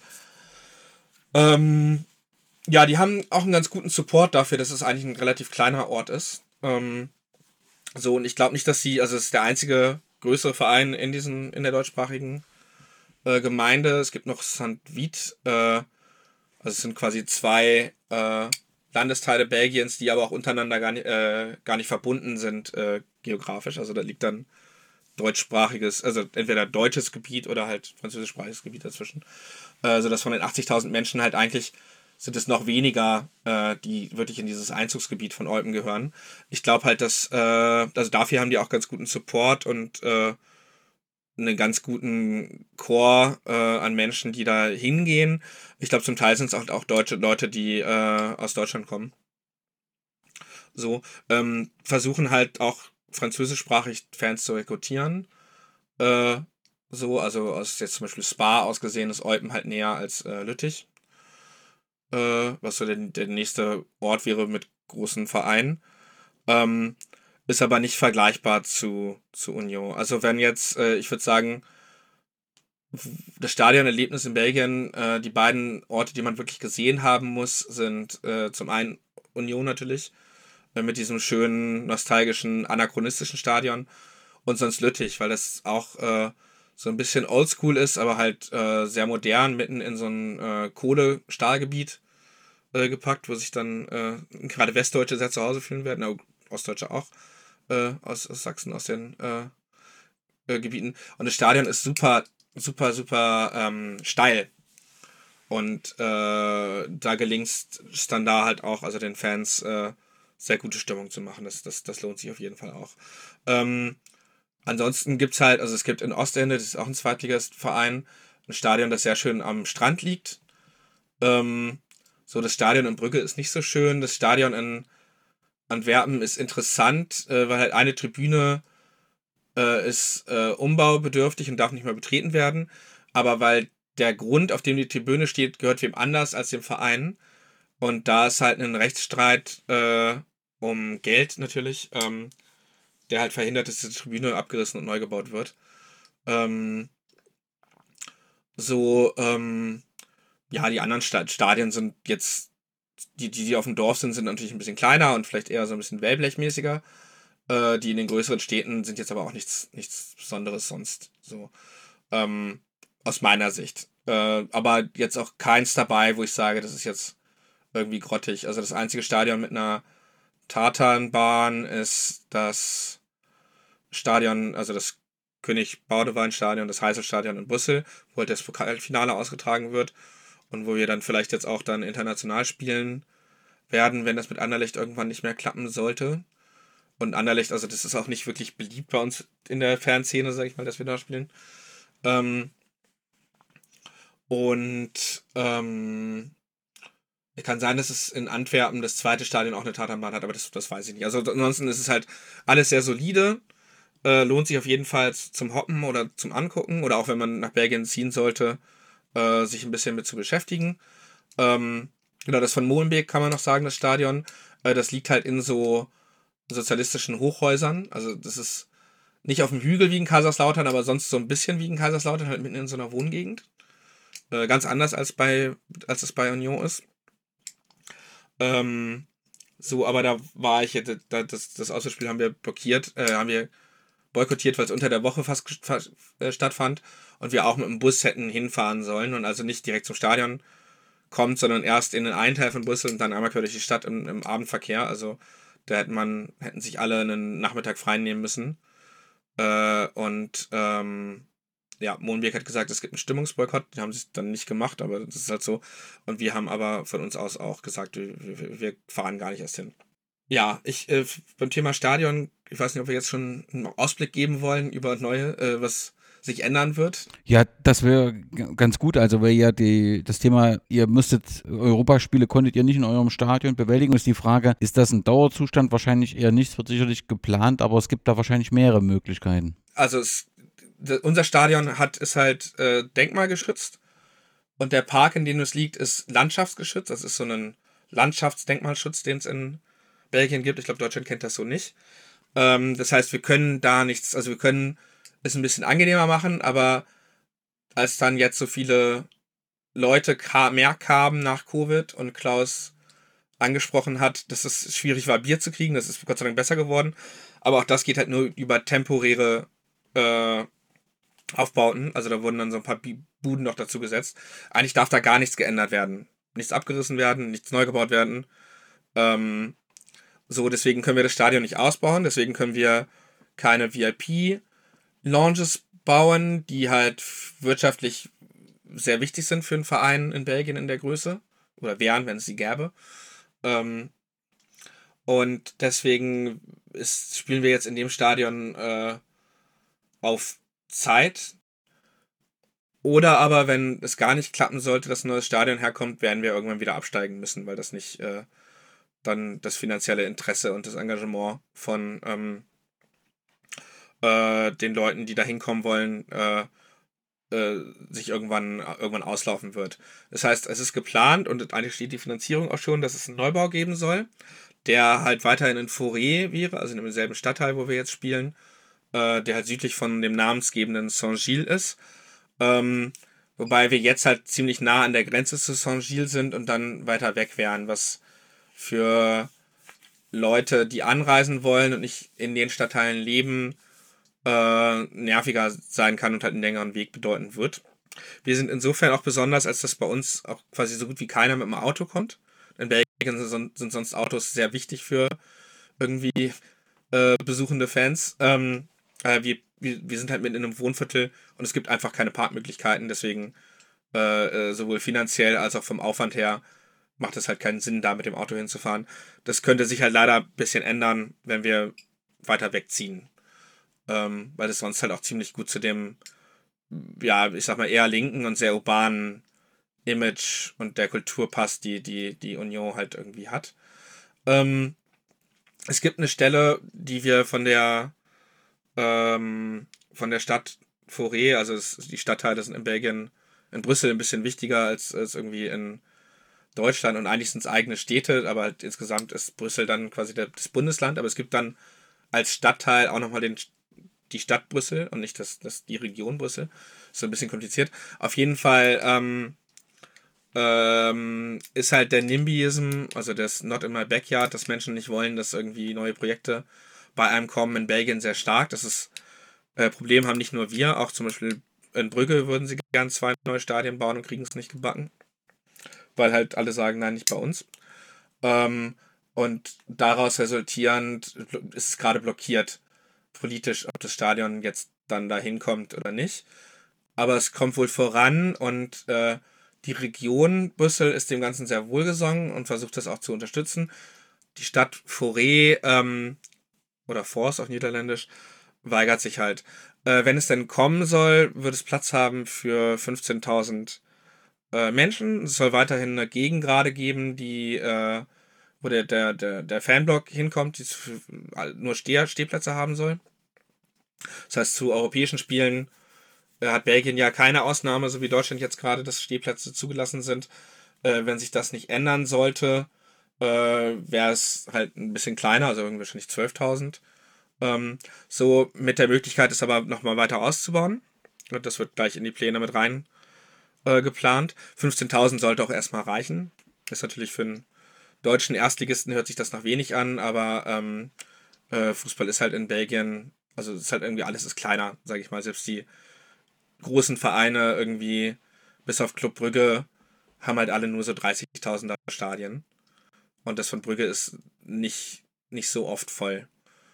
Ähm, so, und also das wäre eine gute Basis und wenn es dann irgendwann nicht mehr erreicht und dann vielleicht irgendwie noch weiter wachsen sollte, dann werden wir das dann sehen. Ähm, aber was halt wegfallen wird, ist dieser Charme von dem, dass es sowohl in einem Wohnviertel so ist, was natürlich für die Anwohner auch nervig sein kann, äh, als auch dieses in den Park gelegene. Ähm, aber das wird, soll halt, wenn das der Neubau irgendwann kommen sollte, nicht äh, endgültig sein, äh, sondern das Frauenteam soll weiterhin in dem jetzigen Stadion spielen und vielleicht dann Jugendteams auch. Ähm, und ich habe ja gesagt eingangs, äh, dass ich, ich wollte eigentlich nur einen schönen Ort, um sonntags Amateurfußball zu gucken und Bier, Bier trinken zu können. Äh, das wird dann halt beim Frauenfußball weiterhin möglich sein. Das wird vielleicht nicht ganz dasselbe sein, aber gleichzeitig würde es halt auch zum Verein und der Kultur passen, dass man den Frauen äh, da mehr Unterstützung und Liebe zukommen lässt, als es äh, jetzt der Fall ist. Ähm, sind, also die sind jetzt auch am Aufsteigen. Ich glaube, die ist dritte Saison in Folge, aber halt noch weit von, ich glaube, sind jetzt in die dritte aufgestiegen oder in die zweite. Ähm, so, also da ist dann auch von unserer Seite noch, noch, noch Luft nach oben, äh, sich ein bisschen mehr mit dem Thema zu beschäftigen und äh, da Sachen zu machen.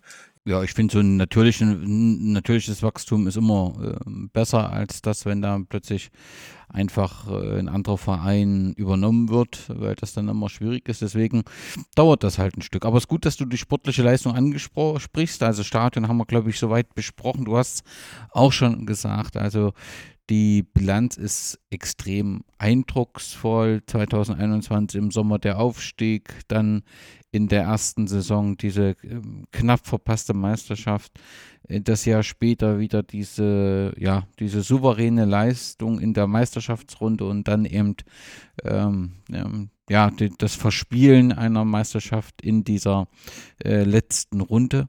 Auch aktuell sieht das wieder sehr gut aus. Wie ist denn so man könnte ja sagen, nach so zwei Meist fast Meisterschaften ähm, ist so eine Enttäuschung irgendwann äh, da und man hat so ein leicht verwöhntes Publikum. Ist da irgendwas davon zu spüren oder ist das immer noch diese Aufstiegseuphorie? Ist man immer noch begeistert von dem, wie ähm, die Mannschaft ähm, dort auftritt und, und welche Erwartungen hat man jetzt? Also ist das nach zwei fast Meisterschaften klar, dass man sagt, jetzt muss es auf jeden Fall passieren und wenn es nicht passiert, dann ist man traurig. Und ähm, das kann ja dann auch zunehmend zur Belastung werden. Also wie ist so die aktuelle Situation und wie schätzt du das ein? Ich glaube, man muss erst nochmal dazu sagen, dass ja nach jedem Jahr, wo wir fast Meister geworden sind, äh, also in dem Aufstiegsjahr war das nicht so, aber danach äh, halt die Trainer gewechselt wurden und äh, ein weit, weiter Teil des Kerns der Mannschaft auch äh, weggegangen ist. Also in Leverkusen freut man sich über Boniface, in äh, Stuttgart über ähm, äh, Dennis äh, Undaff. So, und äh, das gehört halt zum Geschäftsmodell dazu, dass wir halt äh, Spieler sehr günstig kaufen und ein Gehaltsgefüge haben, wo jetzt auch ein Zweitliga-Abstieg nicht die totale Katastrophe wäre. Oder eine Nicht-Qualifikation nach Europa. Ähm, so, was halt dann natürlich heißt, dass die Spieler, wenn sie gute Leistung haben, anderswo auch mehr Geld verdienen können. Ähm, das sollte man vielleicht noch dazu sagen. Deswegen gehe ich davon aus, dass es diesen Sommer Hoffentlich bleibt der Trainer uns, äh, das ist ja äh, Alexander Blessin, äh, ein Deutscher auch uns erhalten, mal zur Abwechslung. Ähm, aber äh, weite Teile de, de, der Mannschaft werden wieder gehen müssen, denke ich. Oder sich zum Gehen entscheiden. Ähm, insofern ist die Leistung ja noch, wenn man sich das, das auch vor Augen führt, nochmal äh, hervorragender und außergewöhnlicher. Insofern, es wäre schon eine Enttäuschung da, wenn wir jetzt nicht Meister werden würden, weil halt einfach diese Jahre dieses Erfolgs und vielleicht auch dieses Vorsprungs im Scouting und in der Mannschaftszusammensetzung äh, wird dieser Vorsprung sich irgendwann einstellen, sage ich mal. Und dann werden Vereine, die mehr finanzielle Mittel haben, äh, wahrscheinlich sich mehr wieder von uns absetzen können. Ähm, so, insofern wäre jetzt die Enttäuschung, die war groß. Äh, bei den beiden, in den beiden letzten Saisons und wäre jetzt auch wieder groß. Ähm, aber andererseits ähm, gehen wir nicht zum Fußball, um, also wir gehen zum Fußball, um Spaß zu haben und, und unser Team zu unterstützen. Wir gehen nicht zum Fußball, um jetzt die großen Erfolge sehen zu, zu können. Ich denke, das gilt für den Großteil des Publikums, auch wenn weniger Erfolg natürlich dann heißen könnte, dass ein paar von den neu, jetzt neu gewonnenen Fans vielleicht nicht mehr kommen würden. Das kann schon sein. Ist halt normal, normal so gesetzt. Ähm, ja, ich, ähm, es ist halt so eine Mischung. Natürlich ist man enttäuscht. Natürlich ähm, hätte man das gerne, dass jetzt wirklich auch ein Erfolg käme. Und wir sind ja, also letzte Saison sind wir im Europa, waren wir ja im Viertelfinale in der Europa League waren im Halbfinale des Pokals auch sehr knapp ausgeschieden. ausgeschieden. Äh, gut, gegen Leverkusen, das war jetzt nicht so, nicht so knapp. Ähm, so, äh, insofern ist es halt einfach eine krasse Leistung, von der wir, mit der wir sehr zufrieden sind, wo, wo wir als, als Fangruppe, äh, oder also nicht nur mein Fanclub, sondern ich glaube, ich spreche da von, den, von allen Fans von Union. Ähm, und ich glaube nicht, dass dieses positive wirklich weggehen würde, wenn es jetzt wieder keinen Erfolg geben sollte. Aber natürlich gleichzeitig äh, wäre man schon enttäuscht. Und natürlich gehen wir auch zum Fußball, weil wir, weil es Spaß macht zu gewinnen und irgendwie der Bessere zu sein. Äh, und es ist natürlich halt was Historisches. So, ich meine, der Verein war das letzte Mal 1935 Meister. Äh, jetzt äh, die meisten Erstvereine von in, in, äh, jetzt in meinem Freundeskreis und in, in dem Fanclub ähm, sind jetzt auch nicht die, die mit Erfolgen äh, um sich schmeißen. Also es ist jetzt weniger FC Bayern, sondern eher Offenbach, Stuttgart. Gut, Eintracht Frankfurt hat jetzt ein bisschen mehr Erfolg gehabt in letzter Zeit. Ähm, oder halt Vereine wie Bohemians Prag oder Slova, äh, äh, Slovan Bratislava. Ähm, so, oder halt auch kleinere, mittelgroße englische Vereine. Von daher ist halt, ich meine, zu 96 gehe ich ja auch nicht, weil ich erwarte, dass sie Meister werden oder aufsteigen, sondern weil ich äh, die Community mag, weil ich die, ähm, die, den, weil es Spaß macht, Fußball zu gucken, auch wenn man mal nicht gewinnt. Ähm, und ich denke, dass dieser Zugang zum Fußball für den Großteil der Fans nach wie vor auch gilt bei Union. Ähm, ja, nichtsdestotrotz äh, wäre es halt schon ein herber Schlag, wenn äh, es wieder so knapp sein sollte und nicht klappen sollte, in äh, irgendein Silber zu holen diese Saison. Also gut, ich glaube, Europa League, äh, also Conference League sind wir gegen Eintracht, Brand, äh, Eintracht Frankfurt krasser Außenseiter. Da ist die Erwartungshaltung natürlich nicht so hoch.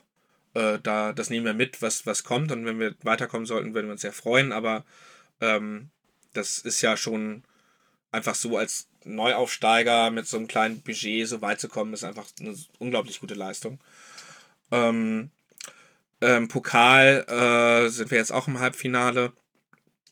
Das wäre schon cool, wenn da entweder im Pokal oder in der Meisterschaft jetzt wirklich auch mal äh, was gewonnen werden könnte. Und ja, also es wird auch Enttäuschung geben, aber die wird halt nicht, nicht, nicht so prägend sein, wie das äh, bei den meisten anderen Vereinen ist. Dann frage ich natürlich auch dich, was ist denn das Geheimnis dieses, ähm, dieses Erfolgslaufes, der ja durchweg beeindruckend ist und ja letztendlich Union dann eben auch in das Bewusstsein vieler äh, europäischer Fußballfans jetzt gerückt hat, dadurch, dass man eben auch in Europa aktiv war, beziehungsweise die Spieler zunehmend interessant wurden für äh, Clubs in Europa. Ist es allein das Scouting-Konzept? Na, hinter dem Scouting-Konzept steckt ja noch mehr. Äh, da steckt halt auch ein Anspruch hinter, weil das Scouting-Konzept halt nicht nur auf äh, die spielerischen Fähigkeiten guckt, sondern auch auf den Charakter.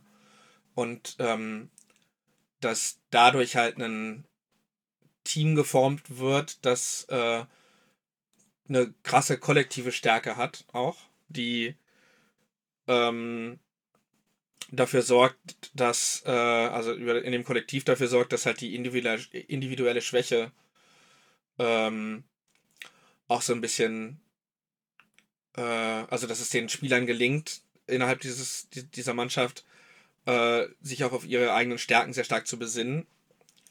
Und da deswegen ähm, ja, äh, halt einfach ein, krass, ein krasses Kollektiv auch gebildet wird. Und ich glaube, dass da dass das beim Scouting mitgedacht wird und dass da beim Scouting auch sehr darauf geachtet wird. Ähm, und beim dann äh, Verpflichten von Spielern, dass das äh, einen sehr erheblichen Teil des Erfolges auch ausmacht. Ich glaube, ein bisschen ist einfach Glück dabei. Ähm, so, also dass es so gut werden würde, war zumindest für uns als Fans in der Aufstiegssaison äh, sehr, sehr weit weg von den, von den Erwartungshaltungen und war das auch äh, in der letzten Saison wieder. Ähm, äh, also die, ich hätte in der vorletzten Saison nicht gedacht, dass die letzte Saison so gut wird, wie sie dann geworden ist. Ähm, so, dass halt Men Men Spieler dann in bestimmten Momenten auch einfach über sich hinauswachsen.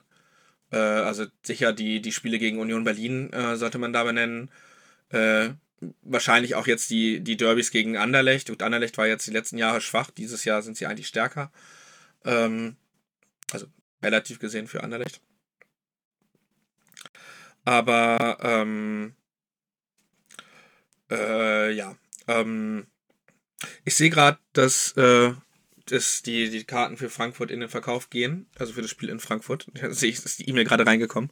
Äh, das heißt hoffentlich auch, dass die Frankfurter auch zu uns kommen und es da kein, ähm, kein, äh, keine Probleme gibt. Äh, ich bin sehr gespannt und wir freuen uns sehr drauf, muss, ich, muss, muss man da vielleicht auch mal sagen. Ist auch nicht aller Tage, dass dann ein Verein kommt und der einfach mal so 10.000 Leute mit, mitbringen könnte. Also die ins Stadion werden die nicht alle kommen, aber äh, wir freuen uns auf das Erlebnis mit euch. Ähm, ja, also ich glaube, äh, Glück spielt eine Rolle. Ich glaube halt, dieses gute Scouting-Konzept spielt eine Rolle. Ich glaube halt, diese, die, das Kollektiv, das aber halt beim Scouting auch wirklich mitgedacht wird. Ähm, und äh, äh, spielt eine Rolle, dass halt wenig Diven, äh, Leute, die wenig Dievenhaftes an sich haben, eingestellt werden. Ähm, und halt auch Leute, die, ähm, also Spieler, die wenig, äh, ja, halt, also, also stark in dieses Gefüge reinpassen und halt äh, nicht so eigensinnig sind. Das kann man manchmal auch so, so ein bisschen zur Weißglut treiben, wenn die Leute zu viel passen und nicht, nicht den Abschluss suchen, die Spieler, aber ähm, an sich gibt der Erfolg ja da auf jeden Fall dieser Philosophie recht zurzeit. Ähm, und es ist, denke ich, ein ähnlicher Zugang zum Fußball und vor allen Dingen dasselbe Scouting-System wie bei Brighton. Äh, also der Alex Musio, der jetzt Präsident und äh, Hauptgesellschafter ist, ähm, hat, äh, kommt ja aus Brighton, aus dem Umfeld von Tony Bloom. Tony Bloom hat seine Anteile jetzt abgegeben und äh, wir sind jetzt eigentlich, waren wir zu, zum Aufstieg relativ nah dran an so einem Multi-Club-Modell, wobei aber sowohl Alex Musio als auch Tony Bloom gesagt haben, dass sie Union als eigenständig sehen und äh, da quasi eine Freundschaft haben wollen zwischen den Vereinen, aber dass Union schon auch Erfolg haben soll und nicht nur Spieler ausbilden oder Spieler nach irgendwie für die EU äh, nach Brighton dann locken soll über die EU.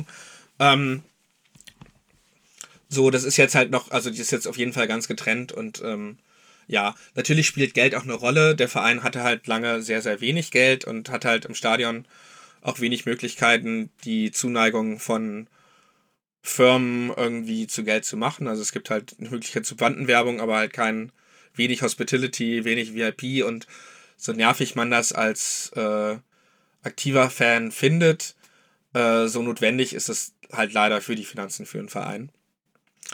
Um, ähm, so, das ist übrigens das, was ich, was ich im Anderlechter Stadion eigentlich ganz gut gelöst finde. Die, also das Budget-Unterschied zu Anderlecht kommt halt in erster Linie dadurch und äh, ist halt dann äh, äh, vielleicht ein anderes Verhältnis äh, als das bei Bayern zum Beispiel ist. Ähm, ja, äh, ja, ansonsten äh, gute Arbeit äh, im Scouting und im Management. Äh, ich denke auch gute Trainer, die halt eine, die Philosophie äh, gut mitleben und halt das Beste aus, ihr, aus den Spielern rausholen einfach. Also der Unterschied ist sicher zu anderen Vereinen in erster Linie bei dem Scouting. Ähm, halt, dass es halt, dass halt dieses Mannschaftsgefüge mitgedacht wird. Ähm, und da muss dann auch der, das Erfolgsrezept irgendwo sein, aber an anderer Stelle wird halt auch sehr solide oder mehr als solide gearbeitet, denke ich. Nun hast du aufgrund der guten Arbeit ähm, ja nun jetzt schon die dritte Saison in Europa, nee, zweite Saison, ne? Wo zweite, ihr ja. in Europa unterwegs seid. Du hast schon Unionsspiele angesprochen.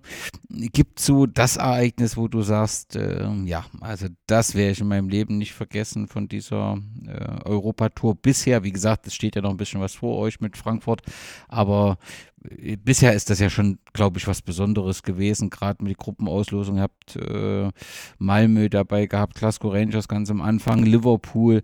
Da gibt es sicherlich was, was man, hm, ja, besondere Ereignisse.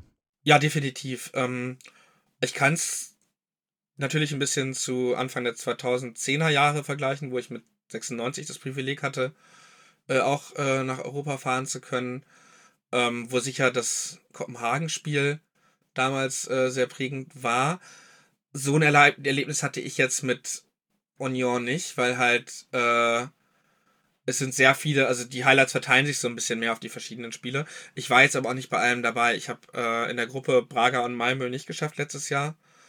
Ähm, ich habe dieses Jahr äh, auswärts Toulouse und Linz, äh, Linz leider wegen Krankheit, äh, auch nicht geschafft. Und Leverkusen letztes Jahr leider auch nicht. Ähm, so, äh, insofern von, war für mich das Highlight bis jetzt, oder die beiden Highlights waren halt äh, das erste Auswärtsspiel bei Union Berlin, ähm, wo wir halt sehr überraschend äh, mithalten konnten und äh, uns halt nicht an die Wand haben spielen lassen. Ähm, und vielleicht auch das Heimspiel gegen Union Berlin, das zweite, also dann in der, äh, im Achtelfinale. Ähm, das waren in der letzten Saisons Highlights und ich meine, dieses Jahr natürlich, äh, wenn ein Verein einen nach Liverpool führt, ist das immer was ganz, ganz, ganz Besonderes, da in diesem Stadion zu sein, You Never Walk Alone zu hören und mitzusingen. Ähm, und äh, das ist sicher ein Highlight. Ich denke, das Spiel in Braga letzte Saison war auch äh, eins, was die, die da waren, nicht vergessen werden. Ich war leider nicht dabei. Ähm, ja, mal gucken. Aber das Kopenhagen-Spiel, das so wirklich herausragt, äh, ähm, das, das fehlt bis jetzt noch, würde ich sagen. Spielerisch wahrscheinlich das, das Heimspiel gegen Union, wie gesagt. Ähm, aber ähm, ja, eigentlich sind ja die Auswärtsfahrten bei Europa, finde ich, immer spannender. Gerade wenn man jetzt in einer Licht spielen muss und nicht im eigenen Stadion zu Hause. Ähm, ja, ich, es ist halt eine unglaubliche Zeit. So, ich habe das, wie gesagt, nicht erwartet, als ich Fan geworden bin. Ich, äh, es ist ein unglaubliches Privileg, das mitmachen zu dürfen und zu können. Es ist, es macht unglaublich viel Spaß. Ich kann das, äh, äh, aber es macht halt nochmal mehr Spaß und ist halt nochmal was Besonderes, weil ich halt nicht einen Verein ausgesucht habe, der das, wo das irgendwie erwartbar war, sondern es kommt halt sehr unverhofft eigentlich dieser Erfolg und dieser äh, gerade gerade die diese Krönung mit Europa, sage ich mal. Ähm, ja, ich ähm, ja keine Ahnung. Gleichzeitig was halt bei den Auswärtsfahrten in Berlin ähm, was Besonderes war, das war sicher, dass wir in der alten Försterei spielen konnten. Äh, und da, das ist, ich finde das, ich war da auch mit 96 mal. Ähm, ich finde, das ist einfach ein sehr, sehr schönes Auswärtserlebnis, dass man, dass ich so selten anderswo mitgemacht habe. Ähm, so, und wir wurden gerade von den Union Berlin-Fans auch sehr, sehr gut willkommen geheißen, fand ich. So, also da, da sind dann auch Freundschaften und Bekanntschaften entstanden, die auch jetzt sich noch halten. Wenn wir uns in fünf Jahren wieder über deinen Herzensverein unterhalten.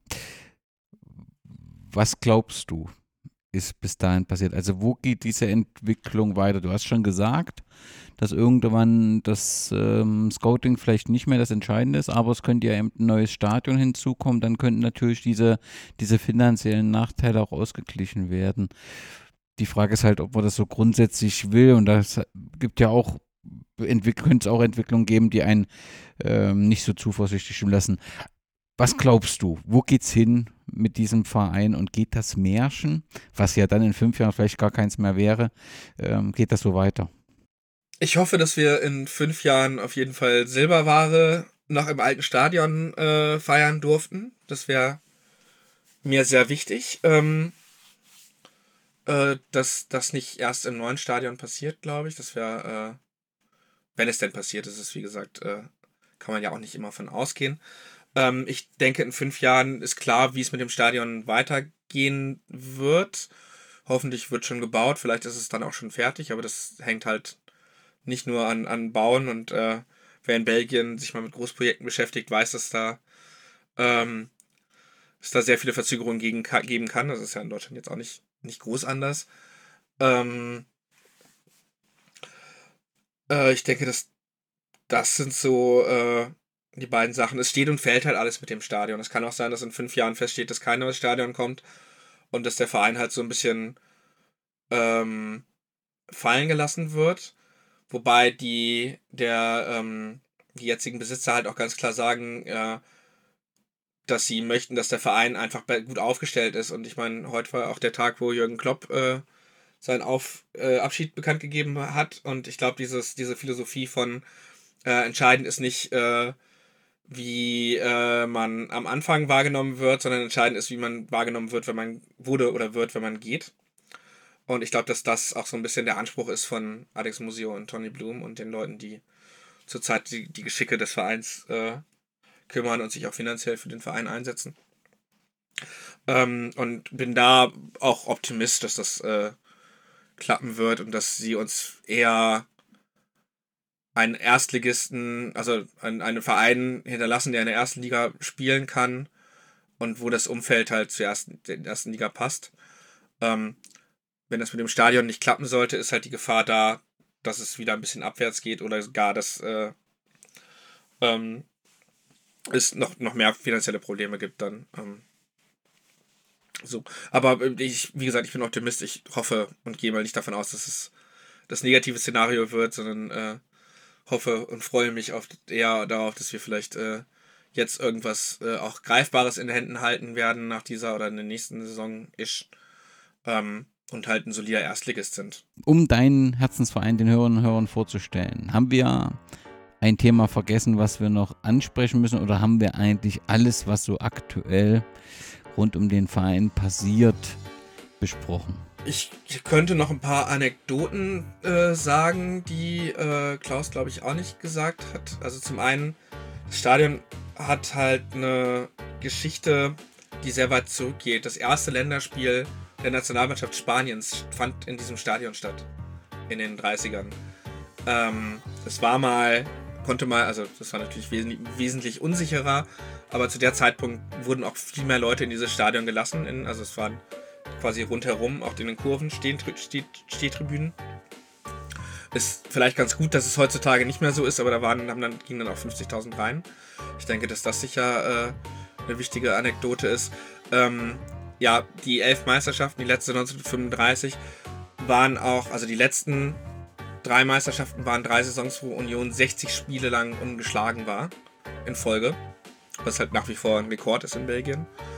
Ähm, so und ähm, ja, ansonsten ähm, ist vielleicht noch äh, eine schöne Anekdote, dass der äh, Sänger Rigera, der ein Italiener ist, äh, der halt für das, äh, ein spanisches Sieg gecovert hat, nämlich Vamos a la Playa, äh, war beim Auftritt in Belgien und wollte sich noch die Zeit verbringen und wurde mitgenommen zu einem damals Drittligaspiel und ist seitdem auch Fan und kommt mit und fiebert mit und äh, ist im Stadion zu treffen. Äh, und äh, ja, das Lied hört man jetzt auch öfter. Äh, äh, was, was, was sehr schön ist. Ähm, ja, ansonsten, ich kann allen nur ins Herzen legen, äh, uns zu besuchen. Meldet euch vielleicht auf Twitter oder so, ähm, wenn, ihr, wenn ihr in der Stadt seid. Und dann freuen wir uns alle äh, darauf, mit euch ein Bier trinken zu dürfen und euch, äh, ja, den Verein ein bisschen näher zu bringen. Das ist, glaube ich, die beste Möglichkeit, den Verein auch kennenzulernen ganz herzlichen Dank, Justus, für deine Antworten auf die Fragen rund um einen wunderbaren Verein und dir viel Erfolg in der aktuellen Saison. Da können ja vielleicht schon ein großer Teil deiner Wünsche äh, wahr werden, wenn man dann eben es schafft, auch in der letzten Runde diese positive sportliche Leistung zu präsentieren, um dann endlich mal die Schale oder den Pokal, was ist es? Es ist ein Pokal. Den Pokal zu holen und dann zu feiern. Ganz, ganz herzlichen Dank dir. Ja, danke für das Interview. you